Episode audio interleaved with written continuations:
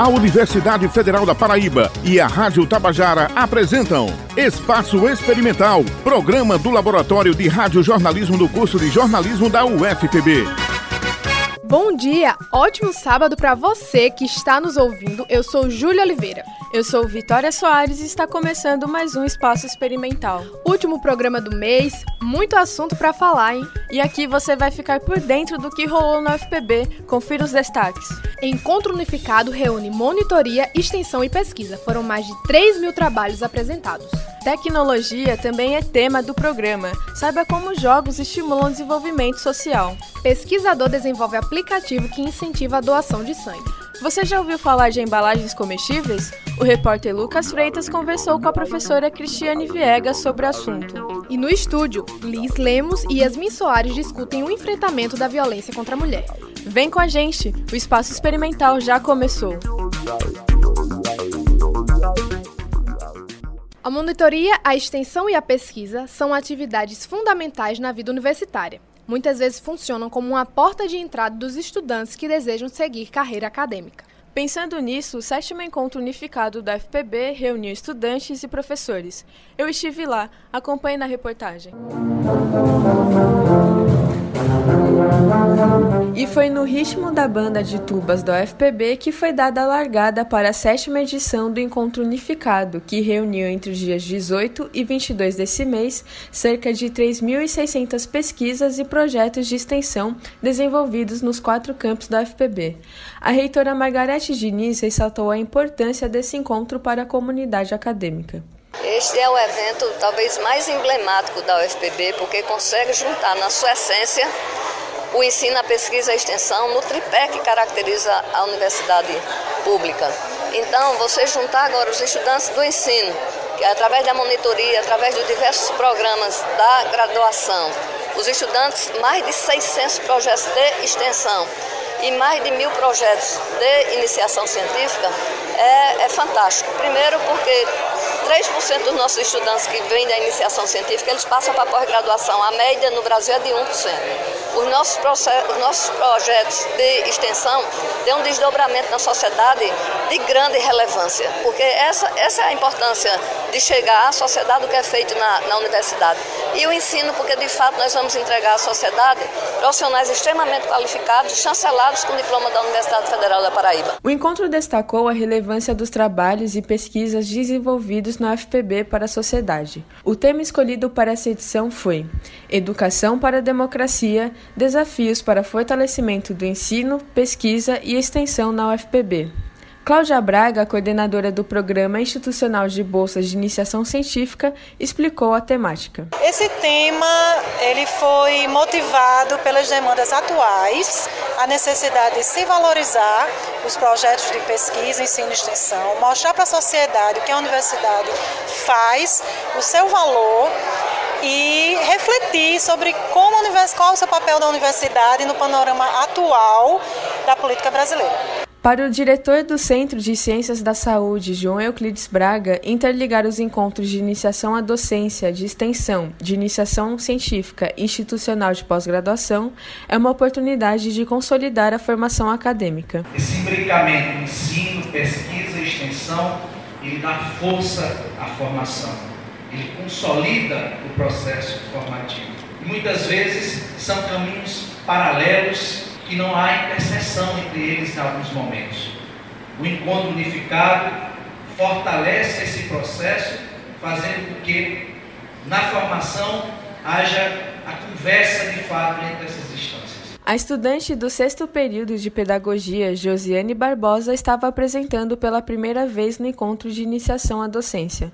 O projeto desenvolvido por ela, com orientação das professoras Isabel Marinho e Késia Flor, tem como objetivo analisar o papel do estágio supervisionado na formação do aluno de pedagogia. O meu projeto ProLicem, que tem o um nome como projeto Estágio Supervisionado Curricular do curso de Pedagogia, análise dos processos formativos de ensino ensino e aprendizagem. Ele tem como objetivo, na verdade, é, identificar os saberes e os fazeres adquiridos na formação deste aluno através de estágio é, supervisionado e também de conhecer e compreender as bases científicas que é dado nos estágios supervisionados, né, para que a partir daí o aluno venha é, ter essa formação concluída com eficácia.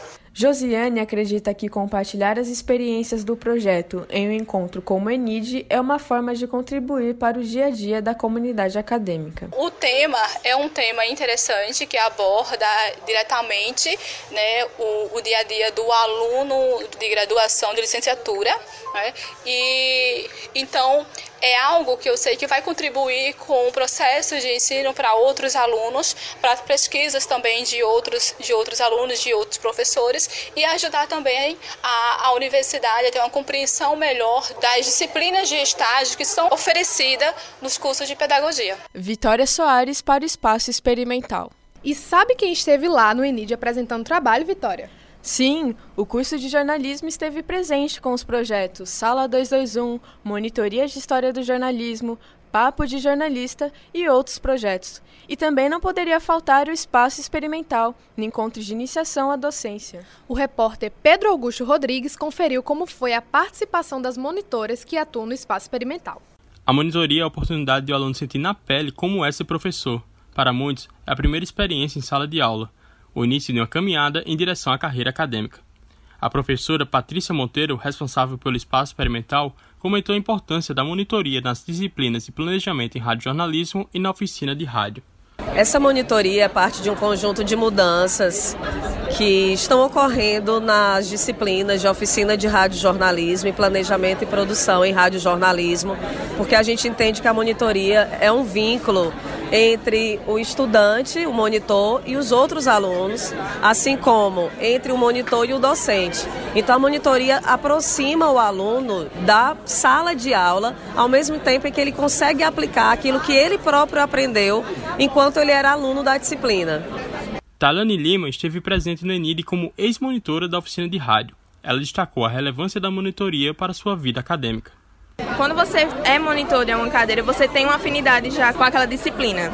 E assim, você entende mais o, jeito que o seu professor pensa. Você quer seguir na vida acadêmica, é ótimo.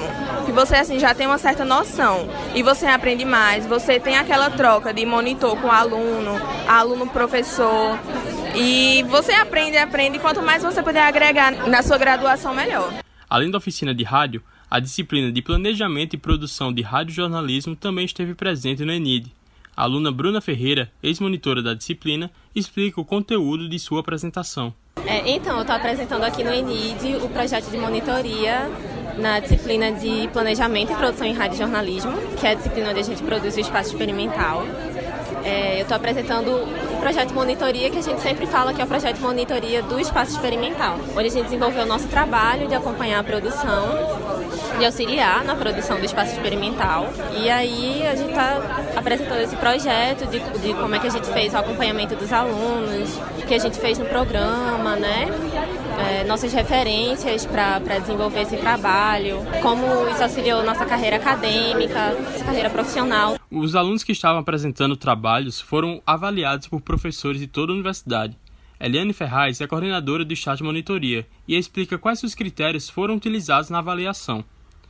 Essa avaliação ela obedece a determinados critérios. Então, com relação ao, à apresentação do pôster, com relação aos, aos objetivos do, do trabalho, que os alunos geralmente explicam, falam quando estão apresentando, com relação à metodologia apresentada, as conclusões a que eles têm que chegar, a que eles chegaram.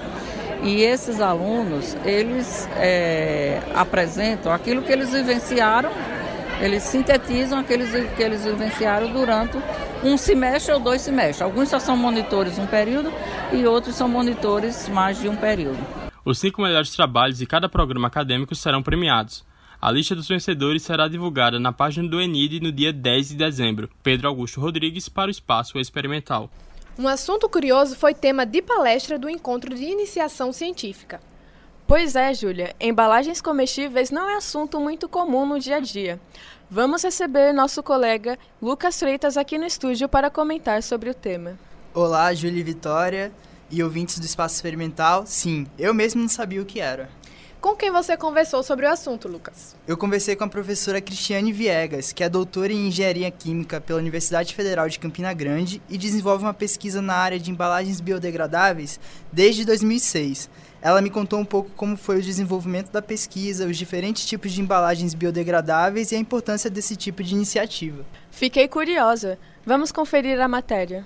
Bom, professora, eu vou iniciar nossa conversa perguntando quais são as semelhanças e diferenças entre as embalagens ativas, biodegradáveis e comestíveis, e por quais desses modelos de embalagem a senhora desenvolve sua pesquisa aqui dentro da universidade. Ah, é, as embalagens biodegradáveis, elas são embalagens derivadas de algum produto renovável, né? Pode ser da mandioca, pode ser da cana-de-açúcar, pode ser de algum resíduo orgânico, ou também pode ser sintetizada a partir de um, um material, uma biomassa que a gente chama, e desenvolver um, um material também sintético, que aí você tem não só um material biodegradável, mas também às vezes um material que é de origem orgânica, mas ele é reciclado, que é justamente o material que foi premiado no ENIC passado, que foi uma embalagem que nós desenvolvemos de PLA aditivada com urucum. O que seria uma embalagem ativa? A embalagem ativa, ela tem uma função além da embalagem que a gente chama de passiva, que são as embalagens que você tem hoje no supermercado, né? Que são aquelas embalagens que ela tem a função só de proteger o alimento, ou de transportar o alimento, ou de interagir com o cliente, mais na forma de comunicar, de marketing do produto, mas ela não interage com o produto trazendo algum benefício extra. Já a embalagem ativa, ela traz esse benefício, seja de conservação, seja de aumentar a vida de prateleira desse produto, liberando ou absorvendo alguma substância, tá? Então você tem uma embalagem que ela pode ser absorvedora de oxigênio e retardar a oxidação do alimento. Como ela pode ser liberadora de um aditivo antioxidante e retardar também essa oxidação. Então é nessa linha que a gente pesquisa. E quais são os produtos que podem ser embalados? Do leite, a manteiga, ao óleo, o que você quiser pode ser embalado com essa embalagem ativa. É, o que vai definir o produto a ser embalado é o tipo de embalagem que você está utilizando. Tá? Se ela tem muita característica hidrofílica, ou seja, que ela absorve água, então você não pode botar tanta coisa líquida. Se ela tem uma característica mais hidrofóbica, você já pode colocar uma coisa líquida. Então, vai depender da característica dessa embalagem, mas ela pode já embalar de tudo. Sem contar o impacto ambiental que a gente tem na produção dessas embalagens, a diminuição do impacto. Isso, isso. A, assim, o grande desejo nosso, né, e a preocupação, por que desenvolver uma embalagem biodegradável, comestível, porque hoje a gente tem quase a mesma quantidade de lixo é a quantidade de peixe que nós temos nos oceanos. Então, esse impacto ambiental é muito grande. A gente tem é, imensos lixões também com uma grande quantidade de material plástico que muitas vezes poderia ser reciclado, mas a gente não tem uma política pública que ajude isso, né, a, a, educar a população a separar o lixo, a ter essa consciência de reciclar o material. Então, acaba tendo um impacto muito grande no meio ambiente. E esse tipo de embalagem que nós estamos desenvolvendo já minimiza esse impacto, né? E o nosso maior desejo seria uma embalagem comestível, na verdade, não só biodegradável, mas comestível. O nosso grande impacto não é nem o saquinho que você embala o feijão, por exemplo. O nosso grande impacto, por exemplo, é o canudo, que hoje já tem lei para não ser utilizado. É um copo plástico, um copo de café, um garfozinho que você come. Aí, aí eu sempre falo assim: imagina uma festa onde você tenha é, o prato, o talher, o copo, tudo comestível. À medida que você termina a festa, seus convidados comem o próprio prato e, e talher e acaba a festa tá tudo limpo e organizado.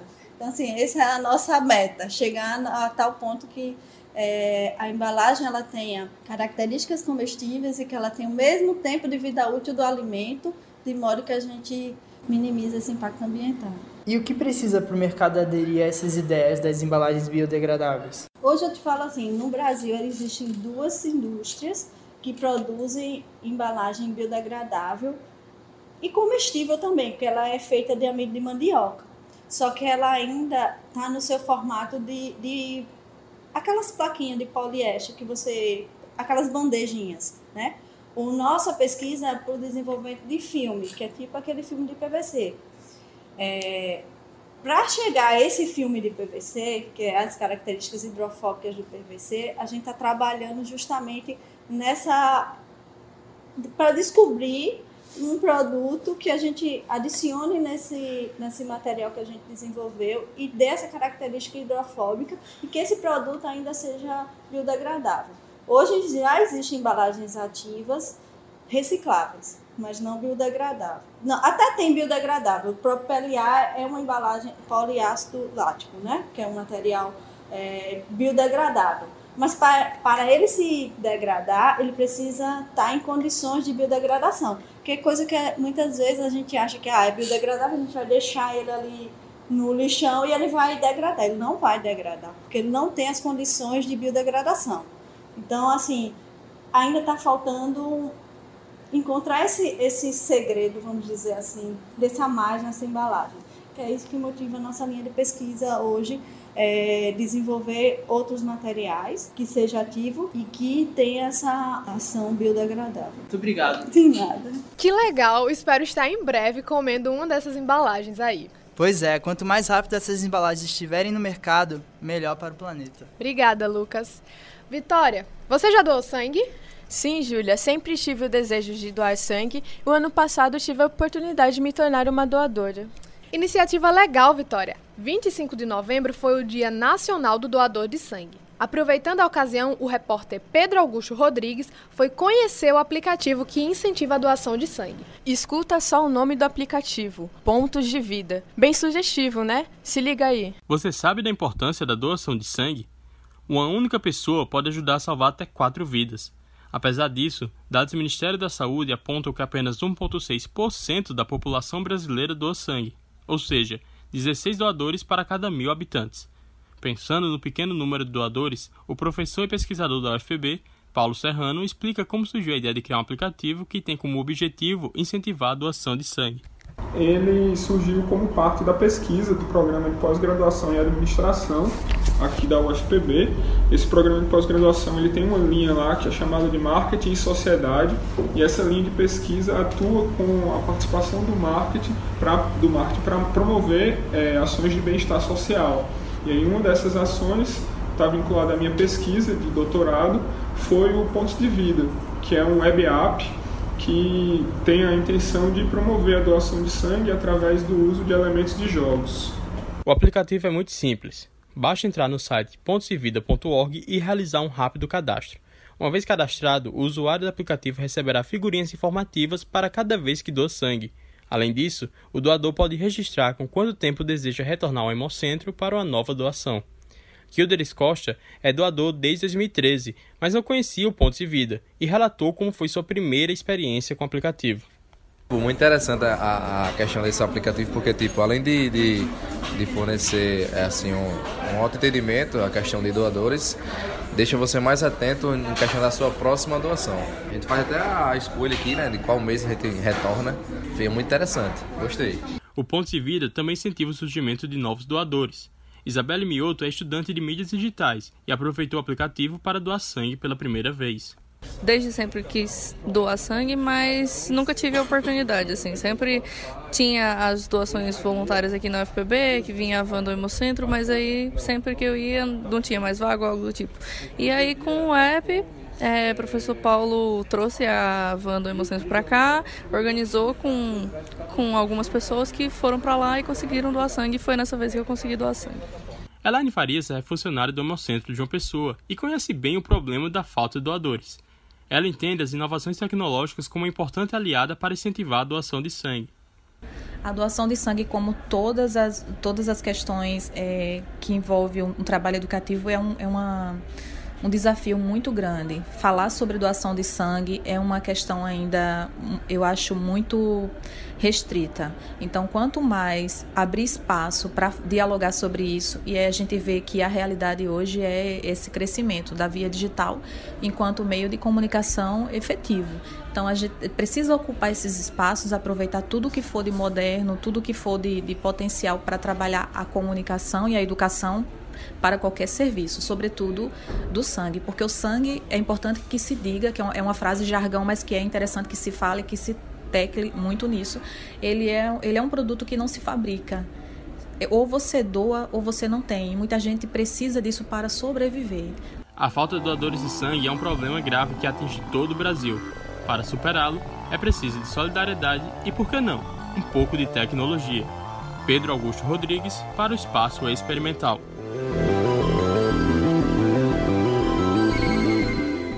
Na nossa visita ao Hemocentro, eu percebi a importância de ser uma doadora regular. E se você se interessou e quer saber mais, ligue para o Hemocentro Paraíba. O número é 3133 2466 ou acesse a página do Instagram, arroba Hemocentrohemoíba. Que a tecnologia está presente no nosso dia a dia, a gente já sabe através dos celulares, computadores, internet, mas existem outras pessoas que estão utilizando a tecnologia para melhorar a vida dos outros e o ambiente ao seu redor. Na saúde, como ouvimos agora há pouco sobre pontos de vida, e também na educação. Na reportagem de Lucas Freitas, você vai conhecer um pouco mais sobre o jogo Evoluce, uma nova maneira de ensinar história. 14 milhões de anos atrás, quando a Terra passava por turbulentas mudanças climáticas, surgiam nos campos secos das savanas africanas os primeiros hominídeos. Integrantes da ordem dos primatas, os hominídeos são os ancestrais de gorilas, chimpanzés, orangotangos e dos seres humanos. Estudar nossos antepassados, aprender como viviam, os hábitos e estruturas corporais é parte essencial de quem busca entender sobre o processo evolutivo que nos trouxe até aqui. Foi pensando no ensino da pré-história e da evolução das espécies que estudantes e professores do curso de História da Universidade Federal da Paraíba criaram um jogo eletrônico, o Evoluce. A professora e coordenadora do projeto, Cláudia Lago, conta como surgiu a ideia. A ideia do Evoluce, ela surgiu em 2017, na disciplina de pré-história. Na época, a responsável da disciplina era a professora Priscila Montejo Leite, que fazia parte da metodologia de avaliação, exatamente fazer que os alunos elaborassem um plano de aula e um produto desse plano de aula. E um dos grupos, na proposta de avaliação, eles apresentaram um jogo, a ideia foi tão bem aceita que o Evoluce se tornou a origem do projeto Humanizarte, que se dedica a mesclar o ensino de história com a tecnologia. No jogo, acompanhamos Lucy e o professor Walter através de uma viagem no tempo. A, a, ideia do jogo, eu usava alguns personagens principais, que eram, no caso, a Lucy, em referência ao hominídeo mais antigo, sim, né? Sim. A principal hominídeo que nós conhecemos, que é exatamente a Lucy, ela é a assistente de laboratório e o professor Walter, que por sua vez é referência ao professor Walter Neves, e eles entram na máquina do tempo e vão percorrendo várias fases para conhecer vários hominídeos. Então a dinâmica do jogo é esse. Seria um jogo para ser aplicado no ensino básico e a partir daí fazer esse percurso evolutivo humano. Francinale Mello, estudante de História e participante do Humanizarte, apresenta a divisão de tarefas da produção do jogo. O Evoluce ele se divide né, em três áreas principais, que é a pesquisa, porque o jogo precisa ser embasado para passar esse conhecimento. O roteiro, que é a parte que transforma a linguagem teórica da academia numa linguagem acessível aos alunos. E a parte da mecânica, programação, identidade visual. Eu faço tudo isso que é, converte o que a gente planeja para a linguagem de um computador. O projeto é voltado para estudantes do ensino básico, e para conquistar o interesse das novas gerações que desde cedo já estão conectadas ao mundo virtual, a tecnologia se mostrou uma poderosa aliada. Ela tem ajudado muito. Se a gente for pensar na escola, o aluno ele não quer passar muito tempo sentado, ele não aguenta passar quatro horas ouvindo o professor falando, explicando. Ele precisa que haja uma dinâmica muito maior, uma aproximação mais estreita entre o, o professor o que ele está ensinando e a realidade do aluno. Ela traz uma, uma outra dinâmica no conhecimento. Aproxima o professor, dinamiza a aula do professor, provoca um conhecimento para o aluno, também uma curiosidade, um interesse e, consequentemente, uma aproximação do aluno em aprender aquilo que ele está vendo em sala de aula. O Evoluce não é apenas uma nova forma do aluno aprender, mas também do professor ensinar.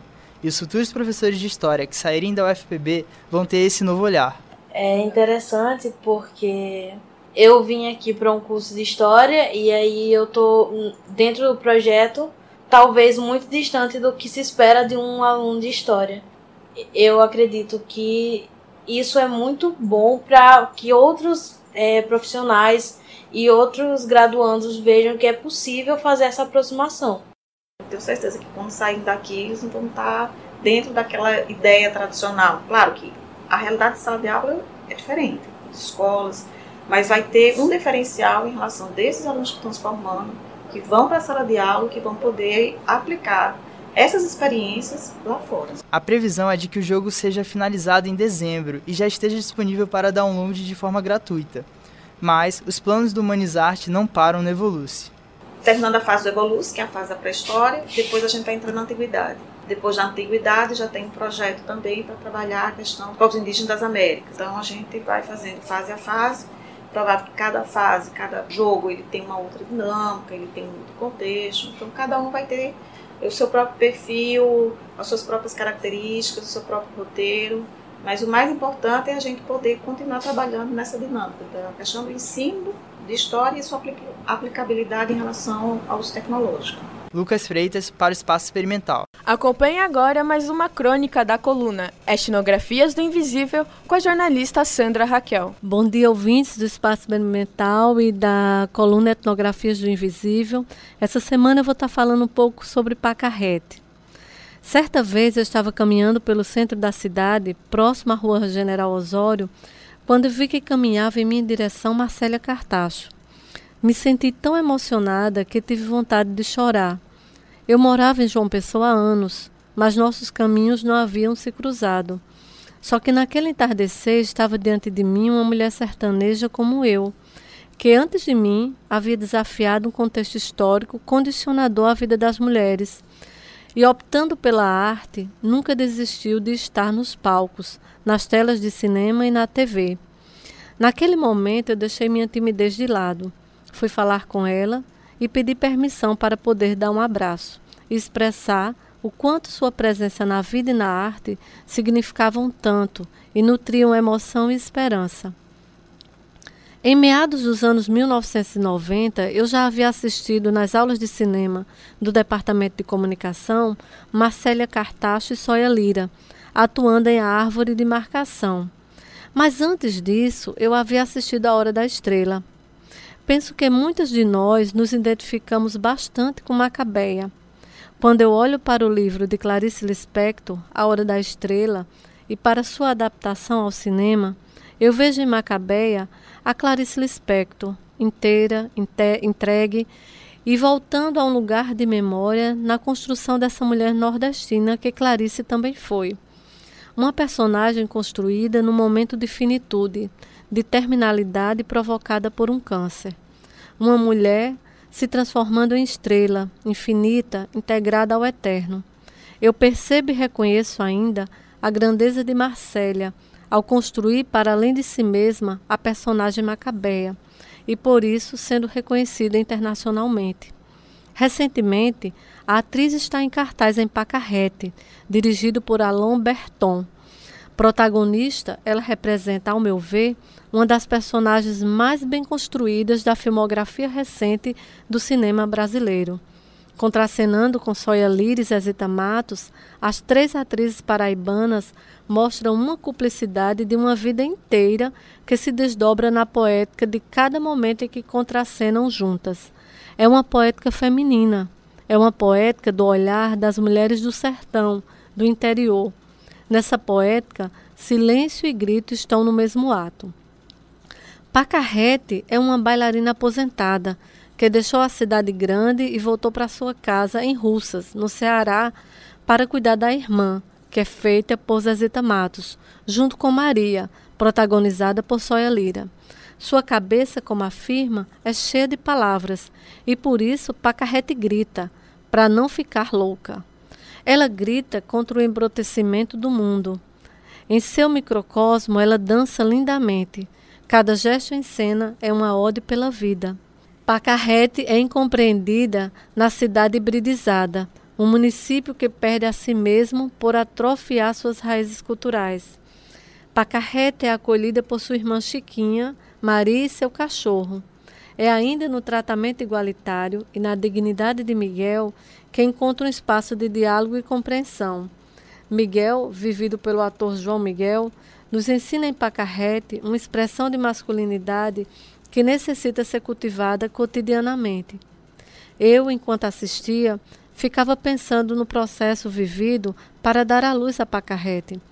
E fui entendendo, a partir da própria fala da personagem, que vivia por amor à arte, o quanto de entrega da atriz, dos jovens roteiristas, do diretor e equipe era um ato de resistência em defesa da arte, reafirmando o tempo inteiro que, entre aspas, um artista nunca deve deixar o palco. No filme, Pacarrete diz que é forte como um mandacaru. Acredito plenamente nisso. A personagem é forte e lida cotidianamente com a brutalidade de um simbolismo que busca silenciar as artes. Ela é uma mulher extraordinária, assim como é a mulher que soprou o fôlego de vida a Pacarrete. Marcélia Cartacho continua sendo autêntica ao encarar o desafio de suas personagens e, ao mesmo tempo, surpreendente ao redefinir a escrita delas em seu corpo, sua voz, gestualidade criadora de tantas possibilidades. Se eu me emocionei em Pacarrete, saí com vontade de mostrar ao mundo inteiro, em cada sala de cinema, em cada casa deste país do futebol, nas praças pelos sertões adentro. Conheço muitas que carregam a pacarrete dentro de si. Algumas gritam o que está em sua cabeça. Outras, infelizmente, não transcendem o silenciamento. E há outras que, no silêncio, dão nó em pingo d'água e seguem bailando. Quem quiser falar com a coluna, escreva para a crítica das mídias gmail.com. Até a próxima semana em mais uma coluna Etnografias do Invisível. Entrevista. Agora vamos falar um pouco sobre o combate à violência contra a mulher. No ano de 1960, as irmãs Pátria, Minerva e Maria Teresa, conhecidas como Las Mariposas, foram cruelmente assassinadas na ditadura da República Dominicana, imposta por Rafael Leônidas.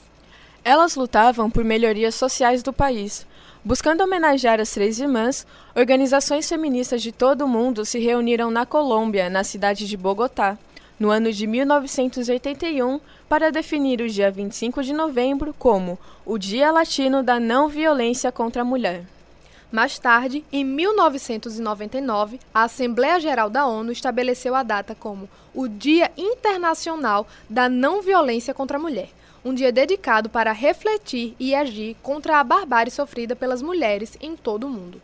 Para falar do assunto, vamos receber aqui no estúdio Liz Lemos, vice-coordenadora do Comitê de Mulheres da FPB, e Yasmin Soares, do coletivo Getrudes Maria. Sejam bem-vindas. Obrigada. Obrigada. Para começar, vou trazer aqui alguns números do último Atlas da Violência que foi feito esse ano.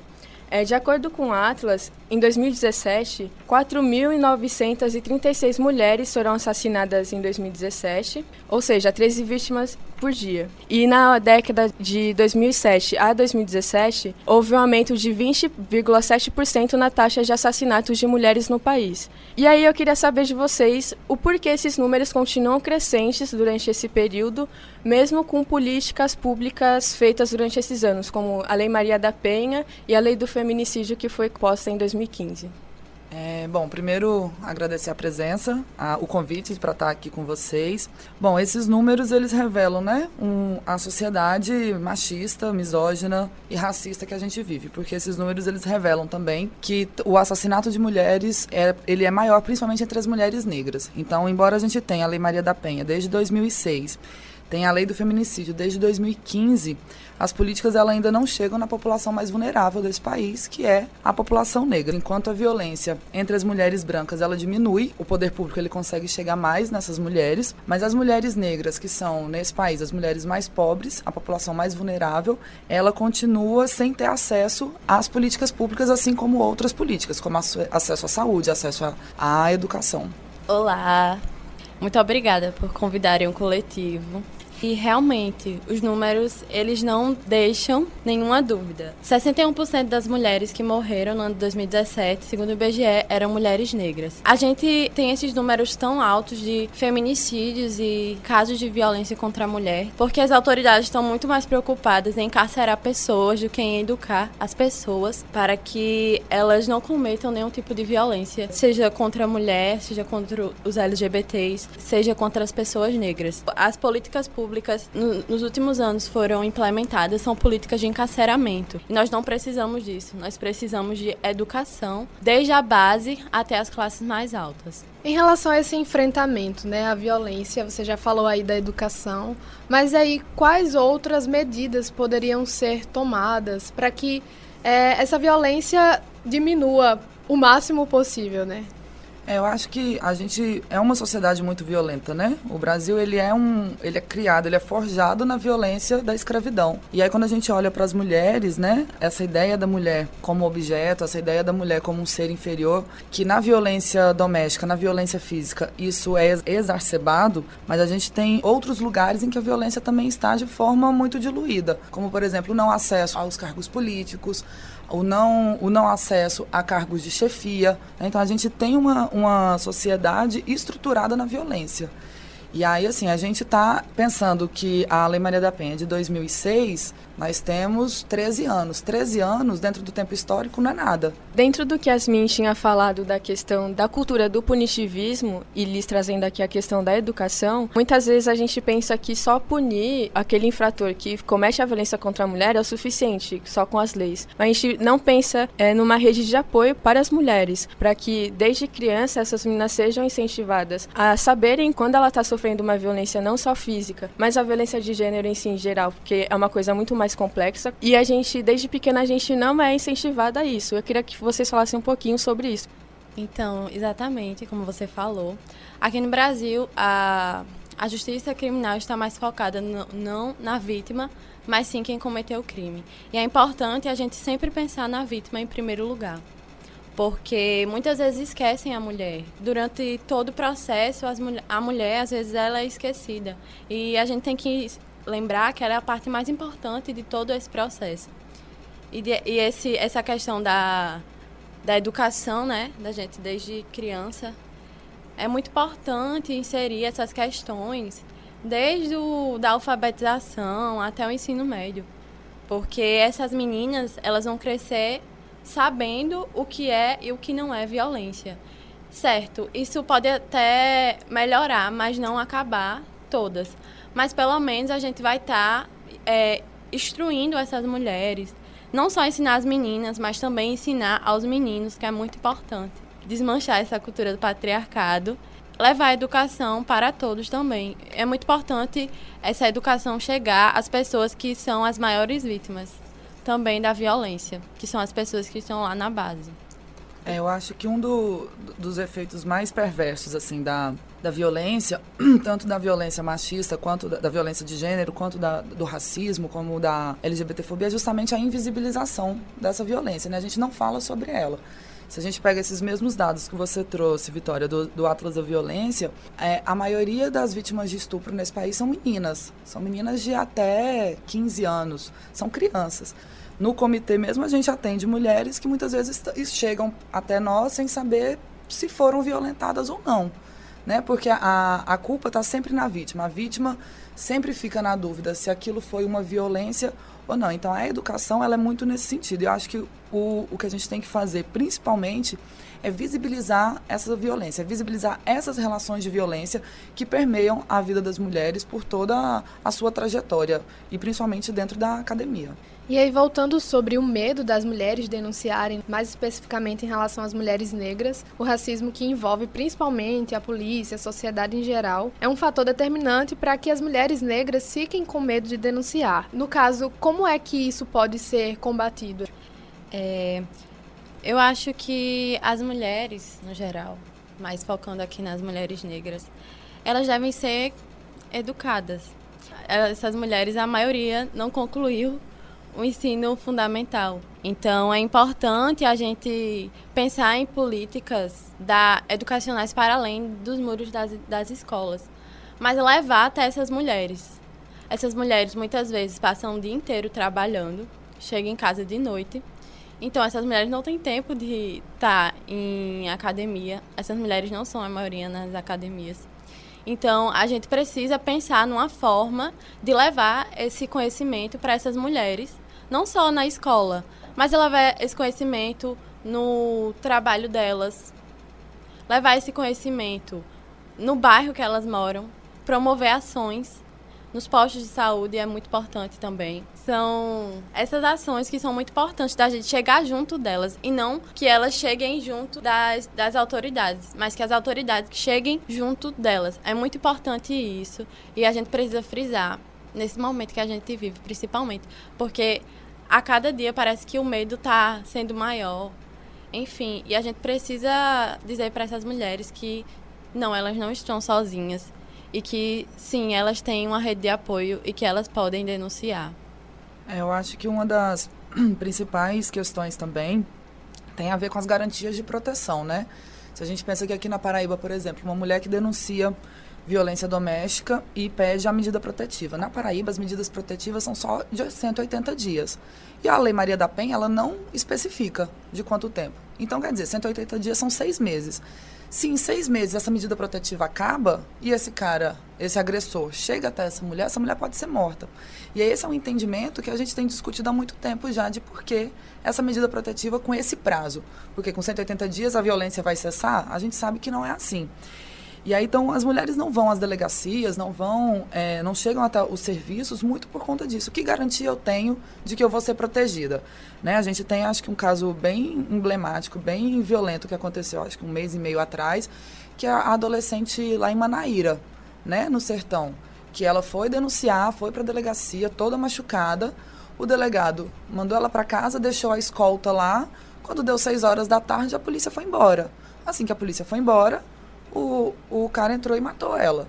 Né? Então a gente precisa começar a pensar também e cobrar do Estado a proteção a essas mulheres, porque é muito difícil a gente, é muito fácil para a gente que tá que não está nesse lugar falar, ah, denuncie você. Todas as campanhas de, de, de violência são isso, denuncie, denuncie.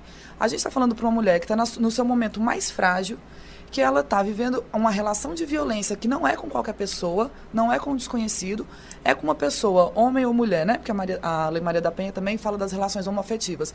É com a pessoa com quem ela construiu uma vida, com quem ela tem filhos, com quem ela tem uma relação afetiva, dizendo para ela que ela tem que denunciar aquele homem que só bate nela quando bebe, né? Fora disso, ele é um bom homem. Ele cuida da casa, ele faz isso, ele faz aquilo. Então a gente precisa talvez inverter essa, essa lógica de cobrar das mulheres que elas denunciem. Porque quando essa mulher denuncia, ela já fez, ela já percorreu um caminho muito grande. Porque não é fácil fazer uma denúncia de violência. Então, quando ela chega na delegacia, quando ela chega no centro de referência, quando ela chega aqui na Comu, a gente tem que ter muito claro quais são, qual é o nosso papel de proteção dessa mulher e como que a gente vai garantir essa mulher que ela vai continuar viva. Falando sobre essa questão da denúncia, a rede de apoio é muito importante, como o Liz falou, porque a mulher, quando ela vai denunciar, ela se sente protegida, ela sabe que ela vai ter um, um respaldo. Quando ela sair da delegacia, ela sabe que ela não vai ter o risco de ser morta depois, é muito importante. E aí eu gostaria de focar mais em redes de apoio em lugares que essas mulheres ocupam. Qual a importância de de se ter redes de apoio em espaços que as mulheres ocupam, não só é, contar com delegacias, mas em todos os espaços que elas estão. É, assim, para o enfrentamento da violência, ele tem isso também, porque a, a violência, ela, ela, é algo, a violência doméstica, ela é algo muito solitário. O que acontece é, a gente ouve vários relatos das mulheres que falam assim, mas quando eu contei para os meus amigos, ou quando eu contei para minha família, eles não acreditaram. Porque ele é um cara muito legal da porta de fora para casa. E ele geralmente a, a, violência doméstica ela acontece geralmente entre quatro paredes, né? Ela não tem testemunha. São poucas as violências que são explicitadas, né? Essa violência ela ocorre dentro do quarto, dentro da casa, no espaço privado. Então as pessoas não têm acesso a ela. Então a, a palavra da mulher está sempre em xeque. E aí além de ter essa rede de apoio, que é essa rede dos laços, né, dos laços afetivos, dos laços familiares, é importantíssimo para que essa mulher possa denunciar, porque provavelmente essa mulher ela não vai chegar sozinha na delegacia, ela não vai chegar sozinha nem aqui no Comu. Aqui dentro da universidade, ela vai falar com a professora mais próxima, ela vai falar com uma, uma colega de sala, ela vai falar com uma colega de trabalho. E na, na rede externa, a mesma coisa. Ela vai falar com a vizinha, ela vai falar com a mãe, ela vai falar com uma prima. Então, primeiro, essa rede de apoio é muito importante. Porém, não são todas as mulheres que podem contar com ela. Né? Além do, do isolamento social, que é a violência, porque a violência ela não ocorre, a violência física ela não ocorre do dia para a noite. Ela, ela é um processo. E essa mulher provavelmente ela está vivendo um isolamento social de muito tempo. Então é importante que a gente tenha essa rede que é a, a rede oficial, digamos assim, né? O centro de referência, é, a própria delegacia, a defensoria pública, essa rede, a própria Comu, que agora a gente está dentro da, da rede de enfrentamento da Paraíba, ela precisa ser uma rede de acolhimento. Né? Essa mulher ela não pode chegar em, em, no, no, serviço e passar duas horas esperando para ser atendida. Essa mulher não pode chegar no serviço e alguém olhar para ela e falar: ah, quem é você mesmo? Sabe? Essa mulher precisa de um acolhimento para que ela possa se sentir segura, para que ela possa levar essa denúncia adiante, ou se ela não quiser denunciar, mas que ela pode saber que daqui a um tempo ela vai poder denunciar. Eu acho que essa é, o, é onde a gente peca mais, assim. Inclusive, já dentro da comum dos nossos atendimentos, a gente já tem relatos de mulheres que foram para outra, outros lugares fora da universidade, ou até mesmo dentro da universidade, que foram completamente maltratadas nos serviços. Sabe? Então, é, isso é uma coisa que a gente tem desde que a gente é, assumiu a Comu, eu e a professora Tatiane, que a gente tem muito certo que o acolhimento, o primeiro atendimento dessa mulher é o que vai ser definidor, se ela vai continuar com a gente, se ela vai conseguir, se a gente vai conseguir trabalhar com essa mulher para que a gente construa um caminho de, de rompimento com a violência ou não. E isso é em toda a rede. Em relação às denúncias, é assim, é todo tipo de violência que é denunciado na delegacia, no Comu, ou existem tipos específicos? No caso, por exemplo, violência psicológica, violência financeira, é a mesma maneira que deve ser denunciado? Como é que funciona? Então, a Lei Maria da Penha ela tem cinco tipificações de violência, né? Que é a violência psicológica, a violência física, a violência patrimonial, violência moral e a violência sexual. E aí tudo isso é denunciado dentro da Delegacia da Mulher. A Delegacia da Mulher aqui do, da, da Paraíba, ela trata dessas cinco, inclusive da, do feminicídio. Né? A, a, a Secretaria da Mulher, a Delegacia da Mulher, em, em, parceria com a Delegacia de Homicídios, elas tra eles tratam da, da, dos feminicídios. Aqui na Comum a gente atende as, violen as violências é, tipificadas na violência na, na Lei Maria da Penha, desculpa, a, os cinco tipos de violência, e a gente ainda tem outras violências que são específicas do campo de onde a gente está. Então, a gente tem assédio sexual, a gente tem assédio moral, nós atendemos mulheres trans, mulheres, le, mulheres lésbicas, mulher, mulheres bissexuais, então a LBTfobia também é um, é um tipo de violência que nós atendemos, a violência simbólica. Então, essas, todas essas violências chegam até a gente.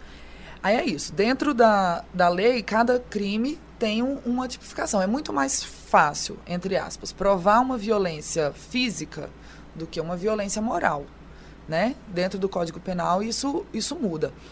Então assim, mas ela essa mulher ela vai ser resguardada pela Lei Maria da Penha. Esse agressor ele vai ser punido pela Lei Maria da Penha. A Lei Maria da Penha não cria nenhum crime. Né? Essas violências todas existem já estão tipificadas. Porém, como ela é contra uma mulher, ela tem um agravamento. E aí aqui na Comu a gente faz esse atendimento também, além da violência doméstica, né? De mulheres que, que estudam, trabalham e convivem na UFPB, que sofrem violência doméstica e chegam até a gente, como também as violências cometidas aqui dentro. Né? E aí a gente sabe que os casos de assédio sexual, de assédio moral contra estudantes, contra professoras, contra as servidoras são altíssimos, né? Um dos motivos da criação da Comum é justamente isso, é esse é, relato de violência que, que explode aqui na UFPB e que foi muito tempo invisibilizado né? Aquilo que eu tinha falado antes, a, a perversidade da violência é você fingir que ela não existe, né? É sempre tentar abafar o que aconteceu. Então, se fica, todo mundo sabe que teve um assédio sexual, mas todo mundo finge que não sabe, todo mundo tenta a, abafar esse caso. E aí a gente, quem, as mulheres que chegam na comum vão ser atendidas com qualquer tipo de violência sofrida. Yasmin, eu queria que você falasse aqui rapidamente sobre a importância de se ter um coletivo como Gertrudes Maria na atuação dessa violência, promovendo a primeira a marcha da negritude aqui na Paraíba. Você poderia falar um pouquinho? Então, o nosso coletivo surge da necessidade de ter alguma coisa aqui dentro da universidade que pautasse as mulheres negras. Então, a gente não se via nos lugares Então a gente decidiu criar esse coletivo. É, não só para falar de racismo, mas também falar de violência contra as mulheres. E aí, no nosso caso, a gente fala de violência contra as mulheres negras. E é muito importante, não só coletivos, mas é, grupos de estudos, é, outros tipos de, de junção de mulheres negras, como, por exemplo, o coletivo Abayomi, enfim, dentre outros, para pautar essas questões, porque a gente, é, a gente é a maioria nesse país. A gente é as mulheres que mais, infelizmente, mais morrem é, e mais sofrem violência. E a gente precisa, mais do que nunca, se unir e pensar na gente. Pensar como é que a gente pode superar isso, pensar como é que a gente pode levar esse conhecimento para mulheres que não podem estar aqui dentro da academia. Como a gente pode atingir essas mulheres? Para além do muro da universidade. Nossa ideia não é ficar só aqui dentro da universidade, mas também é levar esse conhecimento para outras mulheres que não estão aqui dentro. E nosso coletivo surge disso, dessa necessidade mesmo. E a gente participou da primeira marcha da Negritude Unificada como organizadoras e como coletivo parceiro da marcha, para também pautar as mulheres negras.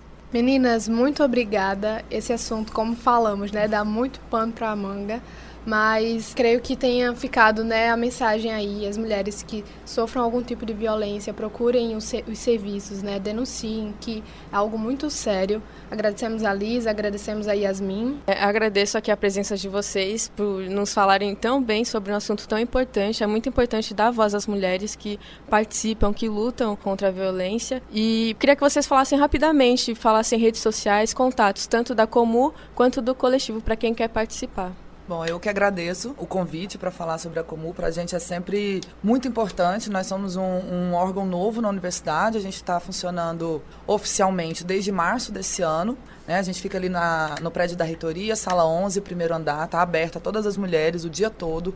Quem quiser ir lá conhecer, quiser saber mais um pouco do nosso trabalho, a gente tem o site, que é o www.ufpb.br/comu e o Instagram como UFPB.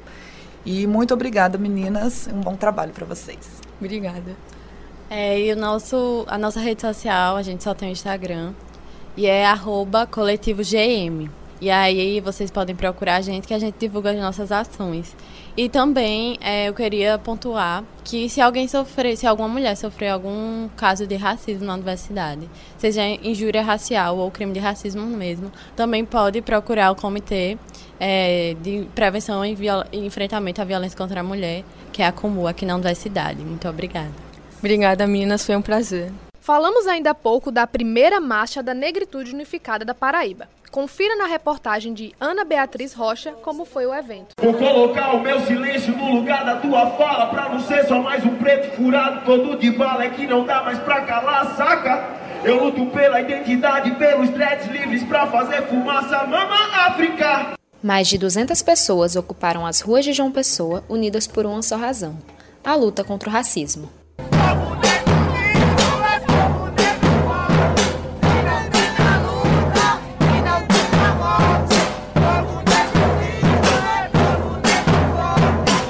Construída coletivamente, a primeira marcha da negritude unificada da Paraíba surge como vanguarda no estado, o ato foi para dar voz às demandas da população negra, como faz questão de pontuar Mônica Vilaça, uma das organizadoras do evento. A marcha é um momento extremamente importante porque ela nos permite visibilizar pautas nossas que durante todo o ano nós não conseguimos garantir que estejam presentes no cotidiano da população. Então hoje é um dia para a gente falar sobre racismo, para a gente falar sobre opressão, sobre discriminação, a importância que tem de nós discutirmos a questão do racismo no conjunto da nossa sociedade. A marcha contou com a presença de representantes de diversos movimentos sociais da região. É o caso de Jadiel Berto, integrante do Fórum Nacional da Juventude Negra. Afirmar a existência de um racismo e cobrar do Estado um posicionamento para o enfrentamento desse problema que é social. É um convite à sociedade paraibana para lutar junto com a população negra para a comunidade negra, expressões artísticas têm sido espaço de resistência e alegria. O rapper e poeta Filosofino ressalta a importância de tirar a cultura negra das margens. É interessante também de terem dado espaço para a poesia marginal que já existe há muito tempo, os poetas marginais já fazem poesia há muito tempo. São, são lutas que são invisibilizadas né, por um discurso de democracia racial, né? um discurso de racismo no Brasil não existe, de que somos todos iguais. Em virtude da luta do movimento negro da Paraíba, o governo do estado criou a Gerência de Equidade Racial, ligada à Secretaria da Mulher e Diversidade Humana. José Roberto é o gerente executivo e reforça a importância das políticas públicas ela é a condição necessária para reduzir as desigualdades raciais que existem no Brasil e aqui no Estado. Ações de enfrentamento ao racismo, enfrentamento à intolerância religiosa, que vem a contribuir com a melhoria de vida do povo negro, porque racismo é crime, existe lei federal que tipifica isso e é preciso ser combatido. Já temos aqui em João Pessoa uma delegacia especializada de crime de racismo, né, que pode atender a esses casos. A delegacia Fica na, na rua Francisca Moura, número 34, no centro da cidade. A marcha percorreu o centro da cidade com palavras de ordem contra os índices de desigualdade racial. Segundo o Atlas da Violência divulgado pelo IBGE em 2019, um jovem negro na Paraíba tem 6,6 vezes mais chances de ser assassinado que um jovem não negro. É para combater dados como esse que a Negritude Unificada do Estado reafirma a importância da luta por uma sociedade igualitária e justa. Ana Beatriz Rocha, para o Espaço Experimental. E continuamos aqui no estúdio com Yasmin Soares, que esteve presente nessa marcha como estudante de jornalismo, como representante do coletivo Gertrudes Maria. Você poderia falar um pouquinho como foi a experiência dessa primeira marcha da negritude? Então, a primeira marcha da negritude unificada aqui do estado da Paraíba foi uma conquista, porque foi a primeira vez que todos os movimentos negros do estado se reuniram para fazer uma coisa só, e aí, juntando a força de todos, você imagina, né, como aquele centro da cidade ficou. Então foi incrível a participação de todos. Assim, foi uma coisa única e que a gente tem muito orgulho de ter participado como coletivo Gertrudes Maria e também como estudante de jornalismo, né, que eu ajudei Ana a gravar a reportagem e como vocês conferiram, a reportagem é, cobriu todo o ato e a gente falou também com várias pessoas artistas, organização e participantes. É, muito obrigada, Yasmin, pela sua participação na entrevista e aqui trazendo essa matéria maravilhosa sobre a Marcha da Negritude. Muito obrigada pela presença e um bom trabalho com, com o coletivo Gertrudes Maria. Muito obrigada e sucesso no programa de vocês. Obrigada. Nosso programa de hoje está chegando ao fim. Agradecemos a companhia. Esta edição foi produzida por Júlia Oliveira, Vitória Soares, Lucas Freitas e Pedro Augusto Rodrigues, com a apresentação de Júlia Oliveira e Vitória Soares. Operação de áudio, Martinho Medeiros e Maurício Alves. Professora orientadora e jornalista responsável, Patrícia Monteiro. Monitoras, Elida Almeida e Beatriz de Alcântara. Gravado no estúdio do Centro de Comunicação, Turismo e Artes da UFPB.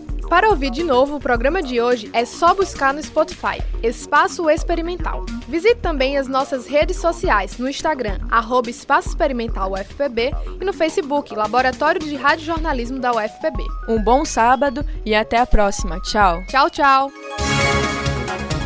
A Universidade Federal da Paraíba e a Rádio Tabajara apresentaram Espaço Experimental, programa do Laboratório de Rádio Jornalismo do curso de jornalismo da UFPB.